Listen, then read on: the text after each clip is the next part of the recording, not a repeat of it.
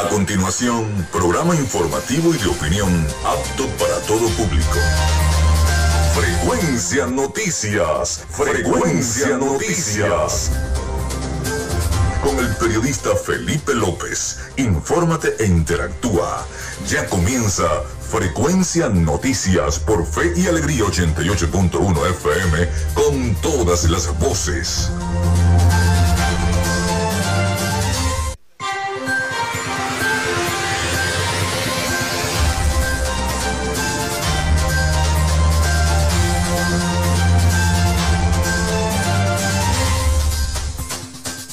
Desde este momento estamos conectados con la frecuencia noticias a través de Fe y Alegría 88.1 FM.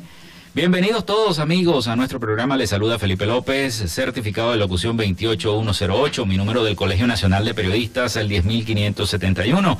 En la producción y community manager, la licenciada Joanna Barbosa, CNP 16911. Nuestras redes sociales, arroba frecuencia noti en Instagram y arroba frecuencia noti en Twitter. Mi cuenta personal, arroba Felipe López TV. Llegamos a todos ustedes también por las diferentes plataformas de streaming, el portal www.radiofeyalegrianoticias.com y también pueden descargar la aplicación de la estación para su teléfono móvil. Este espacio también se emite en diferido como podcast en las plataformas iBox, Anchor, Spotify, Google Podcast. Allí pueden tener todas, eh, todos y cada uno de los capítulos, los programas que vayan cargándose de frecuencia noticias.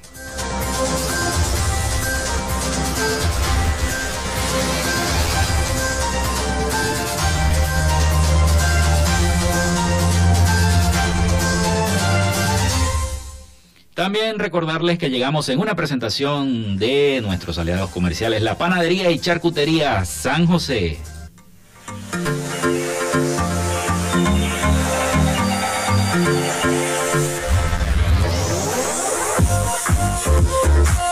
Si estás buscando el mejor pan de la ciudad para tu hogar o piensas en un emprendimiento de comida rápida y necesitas el pan de hamburguesa o perro caliente más sabroso de Maracaibo, en la panadería y charcutería San José te estamos esperando con la mejor atención y el pan más caliente y delicioso.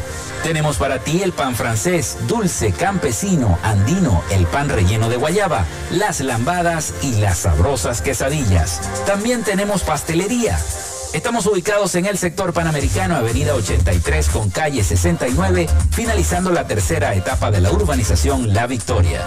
Para pedidos, comunícate al 0414-658-2768.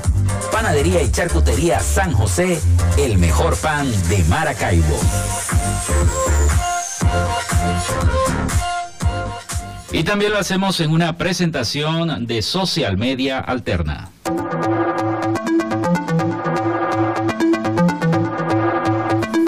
Gracias a la gente de Social Media Alterna hacemos posible la interacción tecnológica en redes. Si estás buscando quien te brinde asesoría o lleve las redes sociales de tu empresa o negocio, es momento de hacer el contacto con Social Media Alterna. Diseño de logos profesionales, community manager, diseño y administración de páginas web, podcast y radio online. Haz crecer tu negocio y la idea que tienes en mente en este momento. Llámalos al 0424-634-8306 o contáctalos en arroba social y establece ya un plan de contrato para llevar tus proyectos y productos profesionalmente en redes sociales. Recuerda, es Social Media Alterna.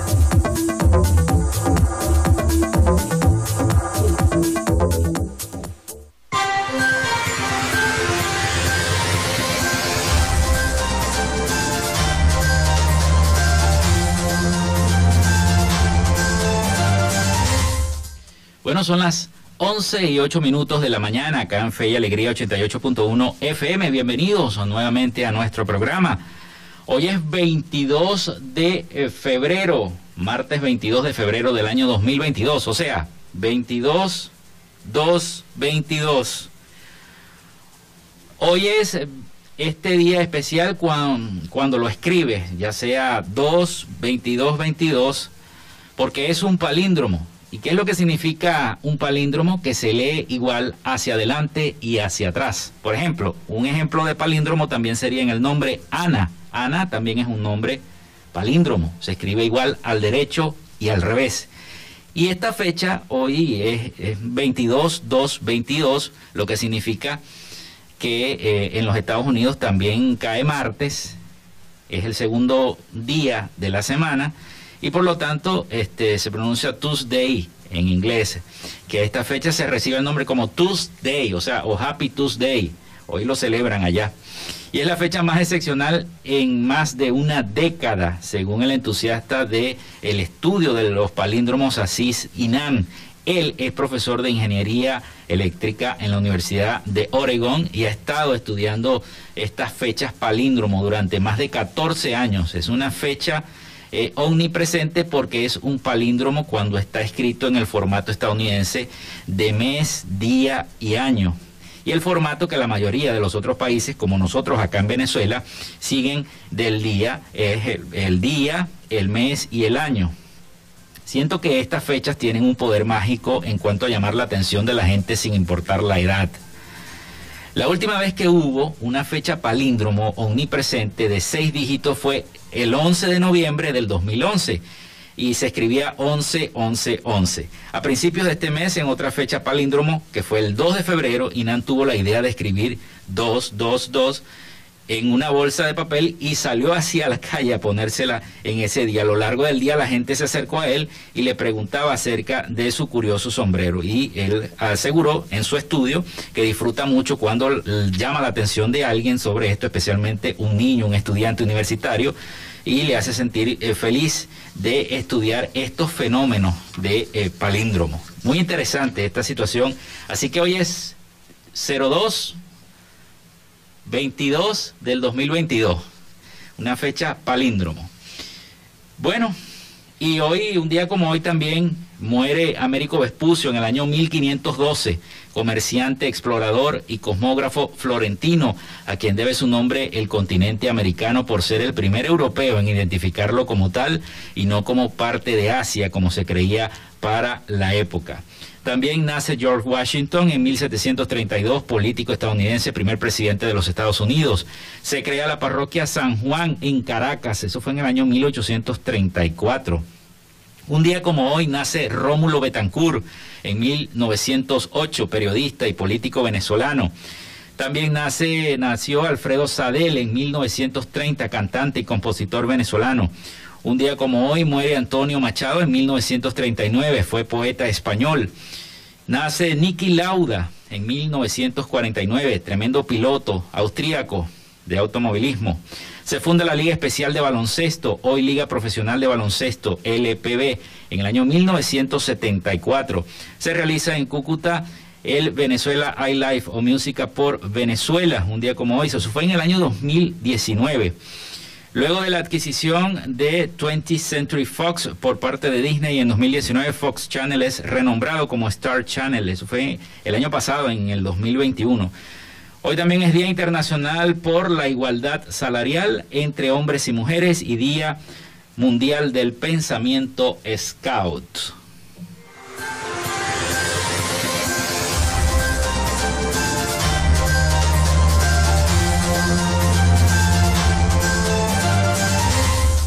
Bueno, vamos con los titulares más importantes, las informaciones más importantes hasta el momento de este día 22 de febrero, los que han generado esta mañana.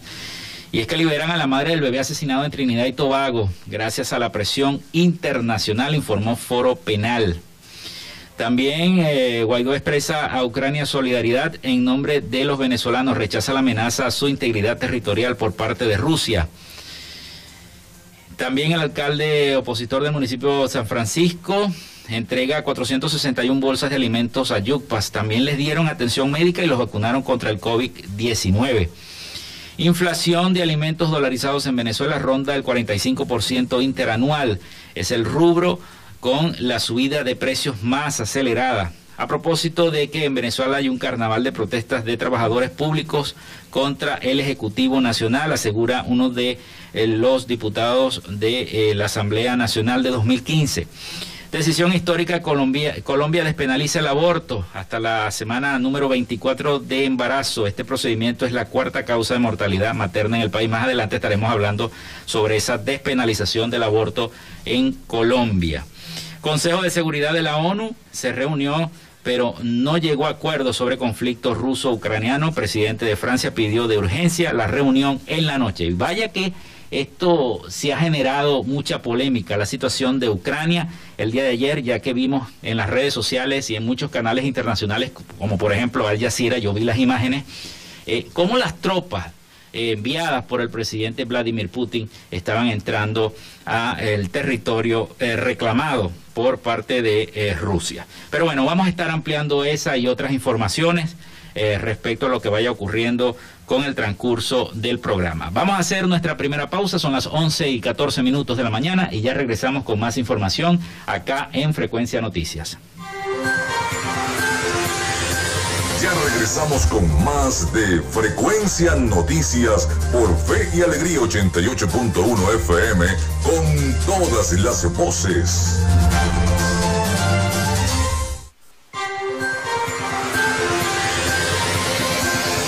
Escuchas Frecuencia Noticias por Fe y Alegría 88.1 FM con todas las voces.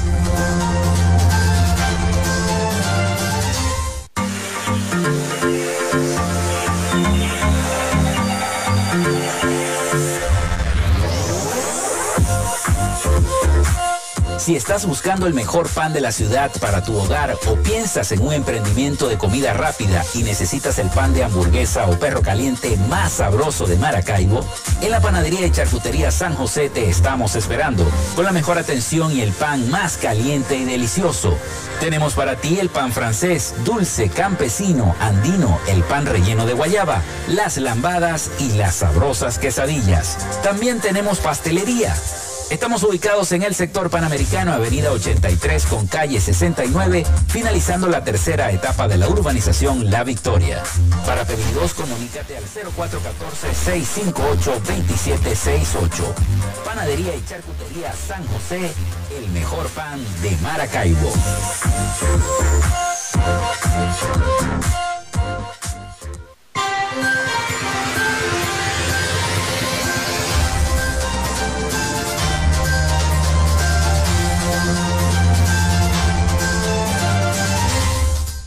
Son las 11 y 18 minutos de la mañana acá en Frecuencia Noticias a través de 88.1 FM. Les quiero ofrecer ya nuestra línea de contacto, el 0424-634-8306. 0424-634-8306 para que se comuniquen a través de mensajes de texto o a, a, través de mensajes de WhatsApp también. O si prefieren las redes sociales de nuestro programa arroba frecuencia noticias en Instagram y en Twitter arroba frecuencia noti también porque hemos recibido también denuncias y este, comentarios a través de nuestras redes sociales también. Así que bueno, está a disposición el arroba frecuencia noticias en Instagram para eh, que escriban allí sus inquietudes, sus denuncias, lo que esté atravesando su comunidad. Recuerden mencionar su nombre y su cédula de identidad y nosotros con gusto estaremos emitiendo este, su denuncia, su queja, eh, acá en nuestro espacio. Vamos entonces con el reporte del COVID. Bueno, eh, Freddy Ñáñez informó vía Twitter la noche del 21 de febrero que en las últimas 24 horas se reportaron en el país 7 fallecidos por COVID-19 y 701 nuevos contagios, 697 por transmisión comunitaria y 4 importados. Con estas cifras el total de muertes asciende a 5.616 y el de contagios a 511.772. Los casos comunitarios están ubicados en eh, el estado Miranda con 173, en Cojedes con 88, Bolívar con 87, el estado Lara con 85, nuestro estado Zulia con 71 casos, entre otros. En este sentido, detalló que Miranda presenta el mayor número de contagios en 15 de sus 21 municipios. Refirió que hay 10.417 casos activos y 495.739 personas recuperadas, lo que representa el 97% de los contagios. Hasta la fecha tenemos 6.744 pacientes que se encuentran asintomáticos, 2.961 con insuficiencia respiratoria aguda leve, 428 con insuficiencia respiratoria aguda moderada y 284 en la unidad de cuidados intensivos, precisó el ministro.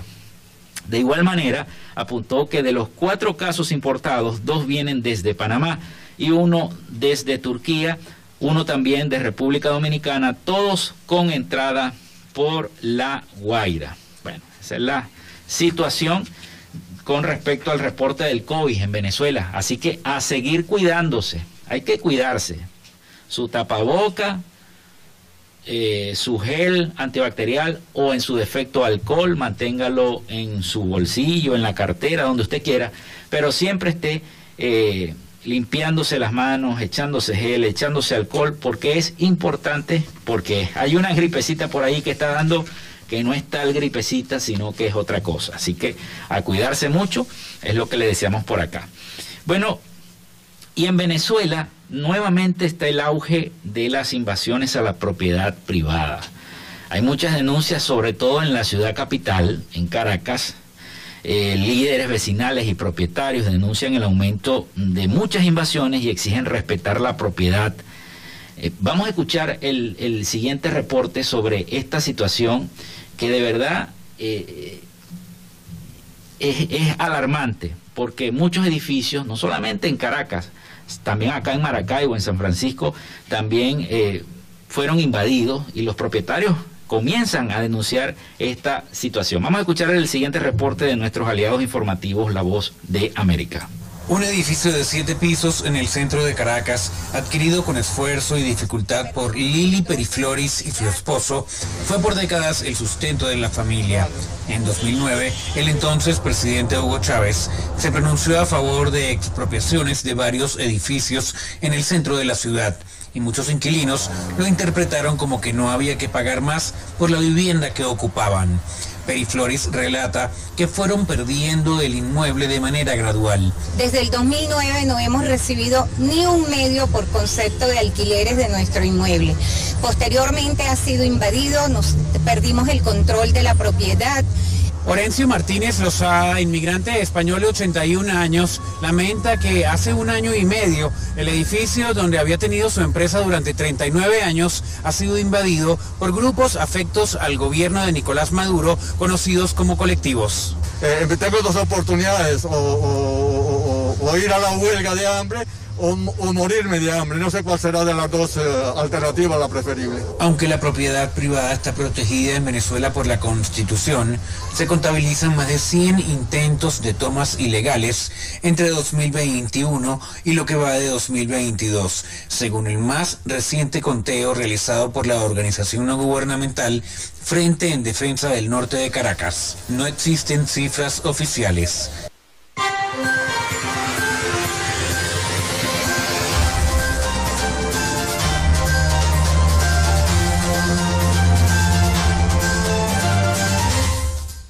Bueno, tenemos entonces ese, ese reporte. Tenemos otro, otro reporte también acá en el programa, y es que hay muchas críticas que se están generando en el sector político con respecto al diálogo que eh, se podría generar, generar nuevamente entre la oposición eh, política y el gobierno del presidente Nicolás Maduro.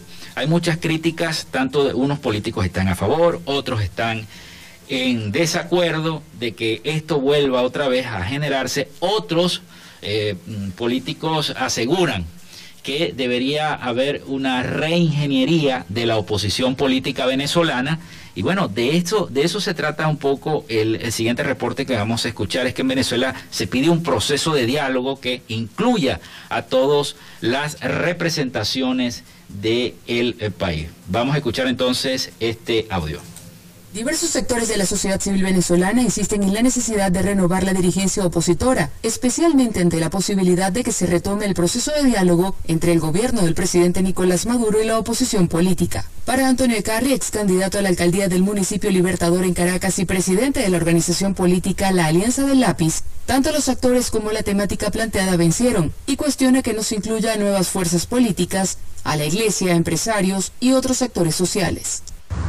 Nosotros creemos en un diálogo, sí, pero en un diálogo con sustancia, un diálogo con actores donde valga la pena llegar a acuerdos.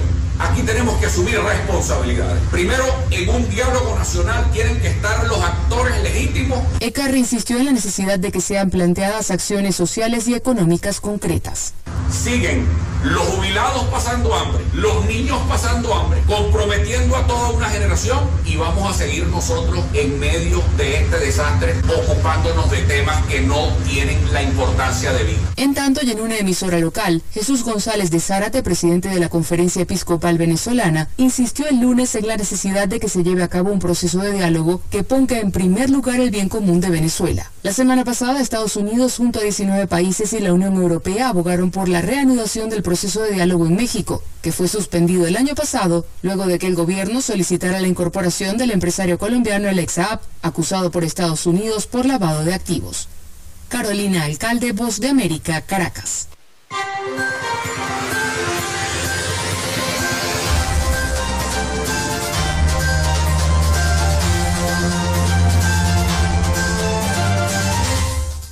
Bueno, vamos a ver en qué va a parar esa situación del diálogo entre la oposición política de Venezuela y también el Ejecutivo Nacional, porque la verdad es que con esta situación de Alex Saab no hay una salida eh, que se vislumbre a corto plazo. Son las 11 y 27 minutos de la mañana acá en Frecuencia Noticias. Nosotros hacemos una pausa y ya regresamos con todos ustedes acá en nuestro programa. Regresamos con más de Frecuencia Noticias por Fe y Alegría 88.1 FM con todas las voces.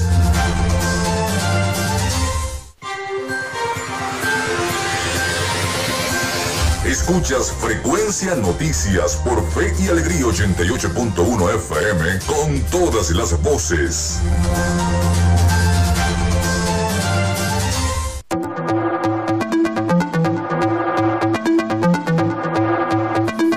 Gracias a la gente de Social Media Alterna hacemos posible la interacción tecnológica en redes. Si estás buscando quien te brinde asesoría o lleve las redes sociales de tu empresa o negocio, es momento de hacer el contacto con Social Media Alterna. Diseño de logos profesionales, community manager, diseño y administración de páginas web, podcast y radio online. Haz crecer tu negocio y la idea que tienes en mente en este momento. Llámalos al 0424-634-8306 o contáctalos en arroba social y establece ya un plan de contrato para llevar tus proyectos y productos profesionalmente en redes sociales. Recuerda, es Social Media Alterna.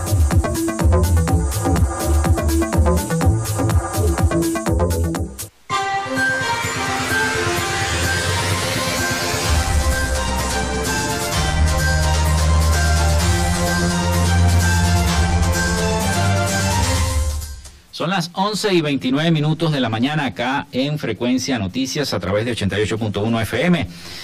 Bien, les recordamos entonces nuestras líneas telefónicas, el 0424-634-8306. Recuerden mencionar su nombre y cédula de identidad. Y en nuestras redes sociales, arroba frecuencia noticias en Instagram, también nos pueden escribir por allí, y arroba eh, frecuencia noti en Twitter. También eh, pueden agregar los mensajes que eh, quieran a través de la vía WhatsApp. a través del número 0424-634-8306. Nuestros contactos. Bien, el Servicio Administrativo de Identificación, Migración y Extranjería, el SAIME, desmintió este pasado lunes que o el día de ayer que sea necesario el uso de una cédula de identidad vigente para abordar rutas entre por la mar, Caracas y viceversa. A través de su cuenta oficial en Twitter, el SAIME aseguró que la supuesta exigencia del requisito se ha publicado en algunas redes sociales no oficiales y no es cierto. Más adelante estaremos abordando un poco sobre eh, la temática de lo que ha resultado esta aprobación el día de ayer del aborto en eh, Colombia. Pero bueno, vamos entonces con la información del resumen. Nos vamos a Miami con nuestro corresponsal Rafael Gutiérrez Mejías con el resumen de las noticias más resaltantes de Latinoamérica. Adelante, Rafael. De Latinoamérica. El ELN, la última guerrilla activa de Colombia, convocó ayer domingo un paro armado de tres días a partir del próximo miércoles, una medida con la que amenaza con restringir la movilidad de la población, lo que el gobierno colombiano calificó como un intento de generar temor. La medida empezará a regir según la guerrilla a partir de las 6 horas hora local del 23 de febrero, hasta las 6 horas hora local del 26 de febrero de este año, bajo la recomendación de en sus viviendas o lugares de trabajo y evitar desplazamiento. El documento, sin firmas de ningún dirigente del grupo insurgente, no detalla cómo se aplicará la medida en la que la población solo podrá movilizarse para actividades funerarias o emergencias hospitalarias. El ELN suele amenazar con restringir la movilidad de personas en sus zonas de influencia y rara vez decreta una medida así en toda Colombia. No obstante, tiene poca presencia en las grandes ciudades y es una estructura federada que los divide en diferentes mangos. La presidenta de Honduras, Xiomara Castro, envió una carta a la Organización de las Naciones Unidas con el fin de solicitar la instalación de una comisión interamericana contra la corrupción y la impunidad en ese país, indicó la Cancillería hondureña. Añadió que la misión contribuiría en la lucha contra los males y vicios que dejó el pasado gobierno de Juan Orlando Hernández y que ha sumido al pueblo de Honduras en la miseria, pobreza y desigualdad social. La presidenta Castro ha reiterado que la corrupción el narcotráfico, los escuadrones de la muerte y el crimen organizado son temas prioritarios en su agenda, así recalcó la Cancillería. La mandataria busca eliminar las normas que a su juicio han encubierto toda la corrupción de estos últimos años, a alusión al gobierno de Hernández. La activista Ana Melis Ramos asegura que ha estado en contacto directo con funcionarios del gobierno de los Estados Unidos. Sí, sí, yo he estado al habla con el Departamento de Estado, sí. De hecho, desde antes nosotros eh, siempre están al tanto de los presos, ¿no? Yo, bueno, como llevo bastante el caso de Michael, pues sí, claro, eh, estamos en contacto. Ellos han, bueno, eh, se ha visto los tweets, sí, se han hecho tweets, incluso el subsecretario, hablando de mi caso, condenando lo que está sucediendo. Yo sí creo que el gobierno de Estados Unidos tiene que pedir cuentas a Cuba, porque esto es una situación migratoria grave, lo he insistido, insistido. Cuba tiene que dar una declaración oficial y tiene que rendirle cuentas a Estados Unidos con lo que está pasando. Yo no voy a pedir asilo. Ramos ha habilitado un espacio en la calle 8 para mantenerse en protesta desde que la aerolínea American Airlines le impidió abordar un vuelo de regreso a su Habana, Cuba.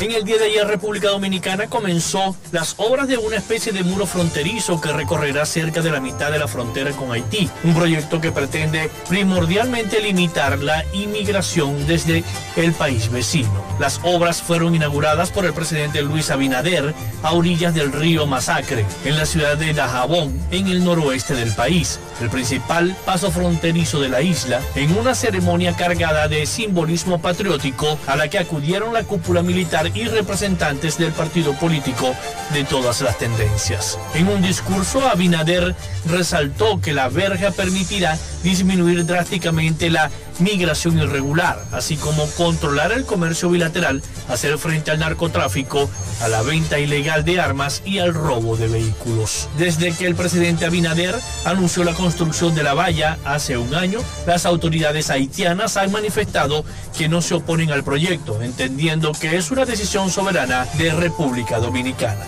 La verja llevará 160 kilómetros de extensión, cubrirá cerca de la mitad de extensión de la frontera, que mide 391 kilómetros de norte a sur y se erigirá principalmente en las zonas pobladas.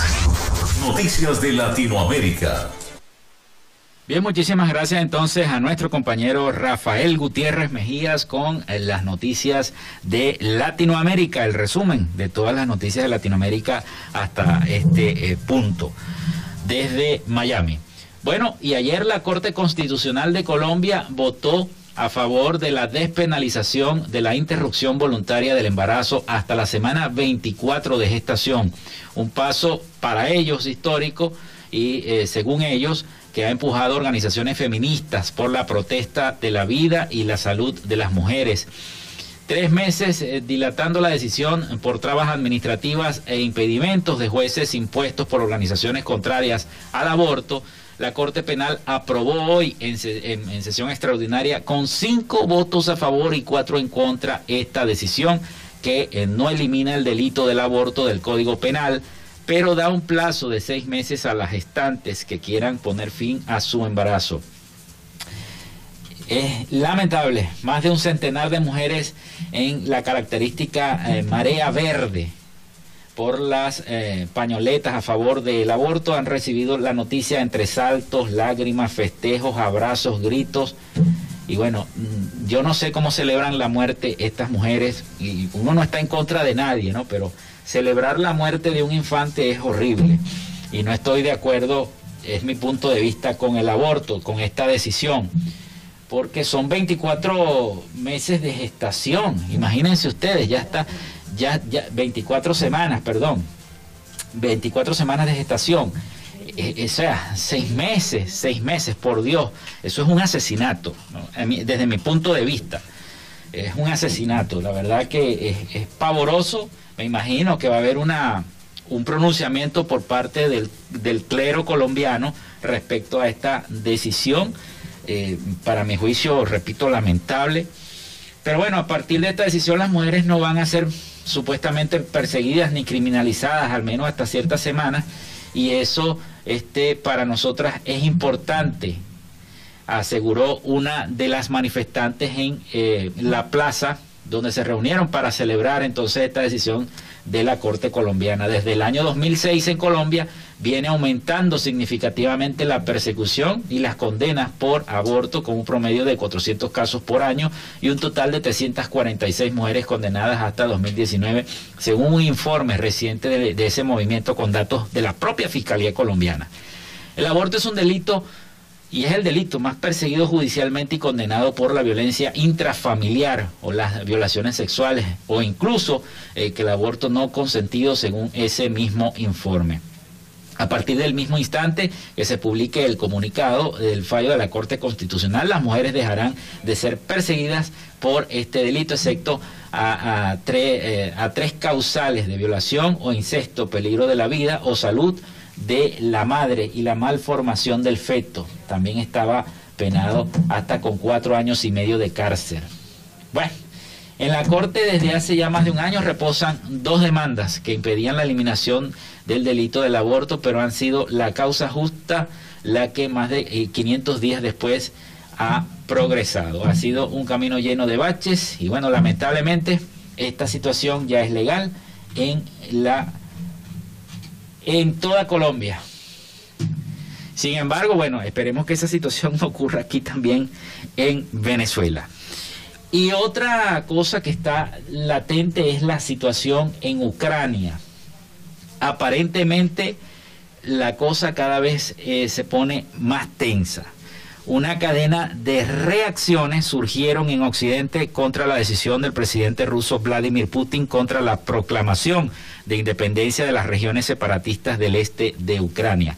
Vamos a escuchar el siguiente informe sobre esta situación que es, es para mirarla muy delicadamente por lo que representa geopolíticamente eh, porque nosotros los venezolanos tenemos unas relaciones, el, digo nosotros, el gobierno del presidente Nicolás Maduro tiene relaciones abiertas con el gobierno del Kremlin, de Rusia y de Vladimir Putin, y bueno, por allí pudiera haber una cierta afectación. Hemos visto también que el presidente ha manifestado públicamente y abiertamente su apoyo a el gobierno ruso. Vamos a escuchar este informe sobre esta crisis en Ucrania que ha generado estas tensiones. 24 horas el conflicto entre Rusia y Ucrania ha experimentado una exponencial escalada de tensiones y se espera que durante esta jornada Estados Unidos, el Reino Unido y los aliados de la Unión Europea anuncien sanciones adicionales contra el Kremlin luego de que el presidente ruso Vladimir Putin anunció la independencia de las regiones separatistas de Donetsk y Luhansk, ubicadas en el este de Ucrania. Tras un discurso plagado de referencias al pasado y críticas a Occidente, Putin firmó un decreto incluyendo el envío de soldados rusos a estos territorios ucranianos para realizar funciones de mantenimiento de la paz, una medida que podría derivar en un conflicto militar entre Rusia y Ucrania. De este modo, el presidente ruso emprendió un paso crítico en el conflicto Europa del Este, que ya estaba en un punto álgido y reduce a mínimos las posibilidades de encontrar una solución diplomática. Los aliados de Occidente, por su parte, están dispuestos a detener el avance del Kremlin y el presidente Joe Biden emprendió acciones inmediatas al firmar una orden ejecutiva frenando toda actividad empresarial y transacción económica con las autoproclamadas regiones separatistas prorrusas en la región del Donbass Siguiendo esta misma línea condenatoria, el Consejo de Seguridad de las Naciones Unidas convocó una reunión de emergencia para abordar la intensificación del conflicto y la embajadora de Estados Unidos, Linda Thomas Greenfield, acusó al jefe de Estado ruso de crear un pretexto para la guerra.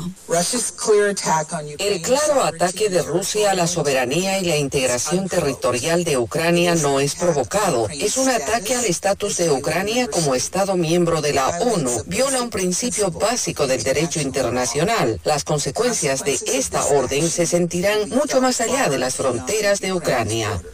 Durante esta sesión extraordinaria a petición de Ucrania, Estados Unidos, México y otros países europeos, se condenaron las acciones emprendidas por Rusia al violar los principios básicos de la Carta de las Naciones Unidas. En tanto, el representante de Rusia ante la ONU, Vasily Nevedya, insistió en que Rusia no tiene la intención de invadir Ucrania y acusó a sus colegas occidentales de, empeorar la situación y les pidió dejar las emociones a un lado para analizar bien sus evaluaciones. Por su parte, y desde Kiev, en un discurso a la nación, el presidente ucraniano Volodymyr Zelensky aseguró no tener miedo de nada ni de nadie y culpó al Kremlin de violar la soberanía y la integridad de su país. Judith Martín Rodríguez, Voz de América. Bueno, y teníamos entonces este, este reporte bien completo de la situación de Ucrania y bueno, y lo que significa estas reacciones que han generado en todo el mundo. Hacemos una pausa y ya regresamos con más información acá en Frecuencia Noticias. Con nosotros. Ya regresa Frecuencia Noticias por Fe y Alegría 88.1 FM con todas las voces.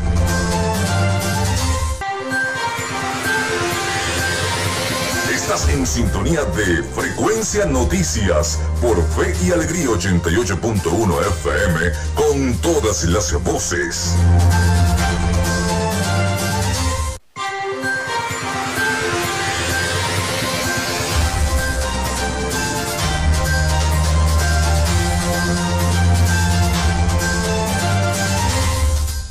Son las 11 y 46 minutos de la mañana. Les recordamos nuestras líneas, la línea de contacto para que vayan dejando allí cada una de eh, sus inquietudes y denuncias. El 0424-634-8306. Allí eh, recuerden enviarlos por vía WhatsApp o mensaje de texto. Recuerden mencionar su nombre y cédula de identidad. También tenemos disponible para todos ustedes nuestras redes sociales, arroba frecuencia noticias en Instagram y arroba frecuencia noti en Twitter. Y el teléfono, se lo repito, 0424-634-8306. Allí vamos entonces almacenando cada una de sus denuncias. Bueno, la misión electoral de la Unión Europea presentó este martes, hoy, su informe sobre las elecciones regionales del pasado 21 de noviembre. Isabel Santos, directora de esta misión electoral, señaló que en total la misión propuso 23 recomendaciones al gobierno de Venezuela de cara a próximos comicios en el país. 23 recomendaciones. Santos destacó tres que considera deben ser prioridad por parte del Ejecutivo, porque a su juicio podrían tener mayor impacto en nuevos eventos electorales. Primero, la separación de poderes del Estado. La misión recomendó que el Poder Judicial, representado por el Tribunal Supremo de Justicia, tenga menos injerencia para mm, dotar de más autonomía al Consejo Nacional Electoral. También derogar facultades de la Contraloría. Isabel Santos señaló que al gobierno debería eliminar la facultad eh, de, de que la Contraloría pueda despojar a los ciudadanos, según ella, de su derecho a eh, presentarse a elecciones. Deben haber campañas de educación al votante. Estas campañas deben estar centradas en recuperar la confianza y la integridad del voto electrónico. La misión electoral de la Unión Europea también recomendó reforzar las facultades sanitarias del CNE, sancionarias, perdón, sancionatorias, perdón, del Consejo Nacional Electoral, garantizar una cobertura mediática equilibrada y eliminar la ley contra el odio. Por otra parte, Isabel Santos indicó que el organismo espera que estas propuestas eviten que se pierda el camino que se alcanzó hasta ahora. Consideramos que la reanudación del proceso de negociaciones en México sea un paso muy importante para este camino, destacó la presidenta de esta misión electoral de la Unión Europea. Falta saber si el gobierno le, interesaría tomar estas recomendaciones que propone esta misión electoral. Bueno, así están las cosas. Seguimos con más información para todos ustedes en este último segmento.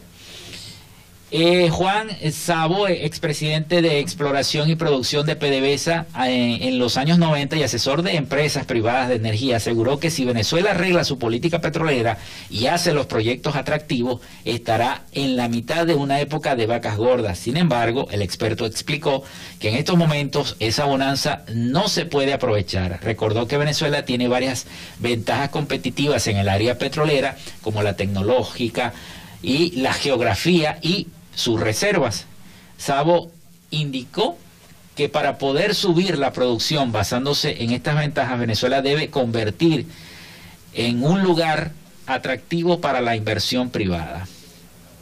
La única forma de aumentar la producción es poder retomar perforación de pozos nuevos y eso debe hacerse con inversión privada que solo se dará con un mejor marco legal. Es lo que asume este especialista.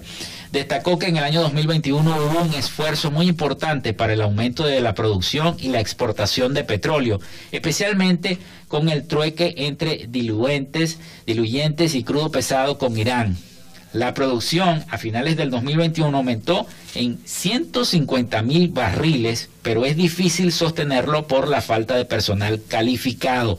También los cortes de luz y el vandalismo. El especialista resaltó que el esfuerzo que se hizo en los últimos tres meses del año 2021 no es extrapolable en el tiempo. Eh, Sabo insistió que para enero y febrero de este año, 2022, han habido una disminución en producción, pero especialmente en exportación petrolera. Explicó que esto se debe a que el esfuerzo tan grande de tratar de producir se dejó de lado la calidad del crudo y los clientes no lo aceptan así. El crudo venezolano, por estar sancionado, hace una serie de movimientos que lo hacen más costoso, bajando todavía más su precio, señaló el especialista.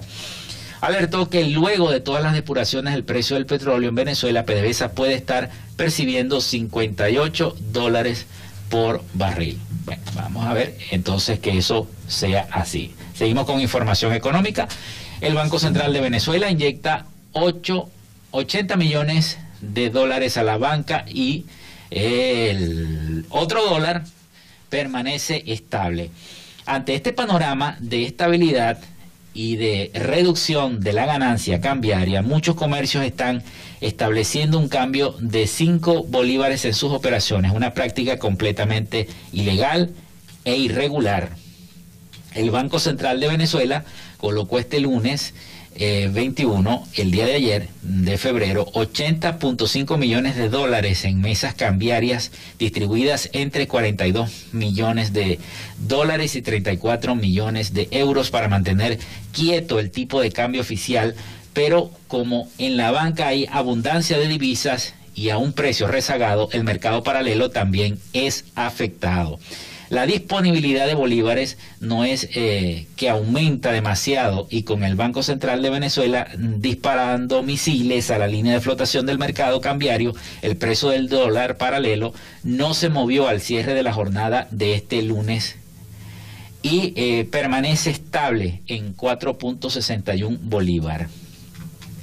El precio máximo se ubicó en 4.72 bolívares eh, y el mínimo en 4.52 en medio de una dispersión de cotizaciones provocada por una ah, demanda inestable, mientras el Banco Central de Venezuela sigue incrementando la oferta semanal con sus intervenciones cambiarias. El precio de referencia del dólar en las mesas cambiarias de la banca es de 4,42, inferior a los 4,12% al tipo de cambio promedio en el mercado no oficial.